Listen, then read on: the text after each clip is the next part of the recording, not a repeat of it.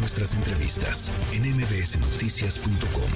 Escuchas a Ana Francisca Vega. Diana Bernal en MBS Noticias.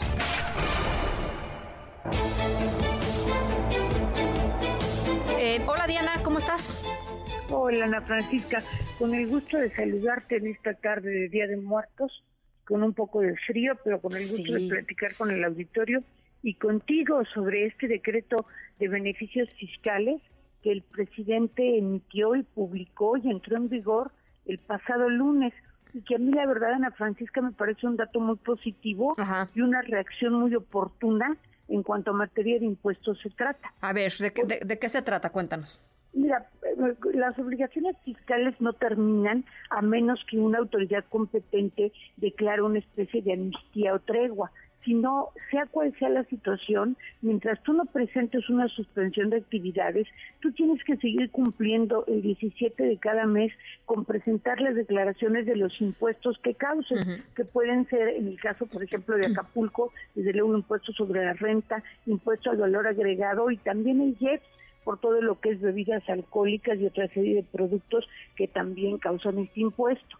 Entonces llegábamos a absurdos tales como ante esta horrible tragedia iban a tener los contribuyentes, los pagadores de impuestos en los municipios afectados en Acapulco que buscar una computadora, una línea de internet, porque las declaraciones solo se presentan por internet, para presentar sus declaraciones. Es más, los módulos del SAT en Acapulco están cerrados.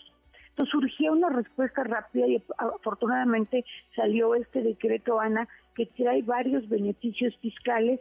Unos los que lo que buscan es darles un respiro y otros lo que buscan es incentivar la actividad económica. Por ejemplo, en cuanto a los de dar un respiro, tenemos que todo lo que es las declaraciones de impuestos sobre la renta por los meses de octubre, noviembre y diciembre, para todos los empresarios, sean personas físicas o sean sociedades, quedan dispensados de presentar esas declaraciones de, provisionales. Y solamente cuando presenten el año que entra su declaración anual en marzo o en abril tendrán que pagar pues el impuesto que les corresponda. Hay quien ha criticado este decreto, Ana, porque dice que no condona impuestos no tiene por qué condonarlos porque es evidente que en noviembre pues no van a tener ingresos este, los contribuyentes. Entonces, aunque tengan ingresos en ceros, tienen que presentar la declaración y eso se les está, se les está dispensando. O sea, eh, ¿y no te parece, eh, a ver, es, es una ayuda? Claro que es una ayuda, sin, sin duda. Y hay más, ¿eh? es una primera parte, porque pues es un poco larguito. Sí, eh, pero digamos, de aquí a los próximos tres meses, o sea, la, gente, los empresarios en Acapulco, Diana, están diciendo los próximos dos años van a ser durísimos, ¿no? Este, seas un gran hotel, un restaurante, este, famosísimo, o seas un, pequeño changarro que, o un hotel chiquito de, que, que, emplea a 10 personas.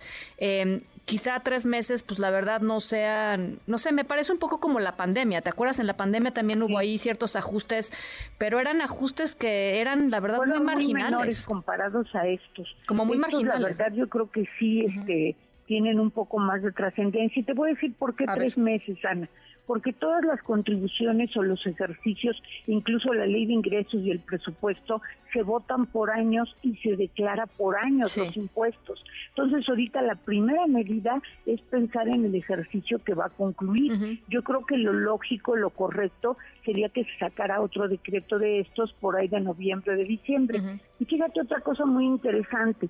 Cualquier em-, empresa, ya sea persona física o moral, si ahorita quiere comprar bienes nuevos o usados para empezar a rehabilitar las inversiones. Tú ponías el ejemplo de un restaurante. Vamos a suponer que ese restaurante quiere comprar una barra para el restaurante y piensa que ahorita es un buen momento para comprarla.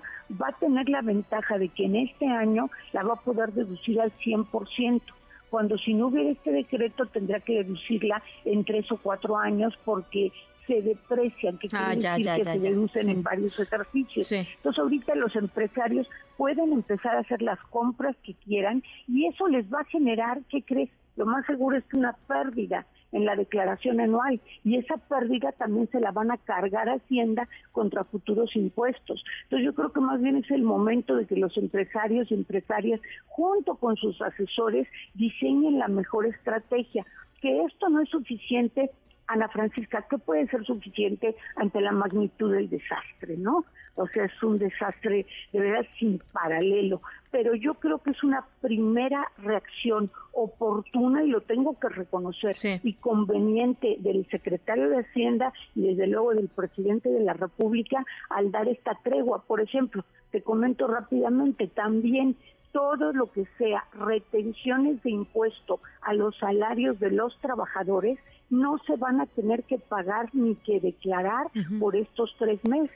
Eso para que tengan más liquidez, porque de por sí va a ser difícil conservar los empleos y que además tengan que retener el impuesto a los empleados, por lo pronto se da una eh, dispensa de, esa, de esas retenciones por salarios.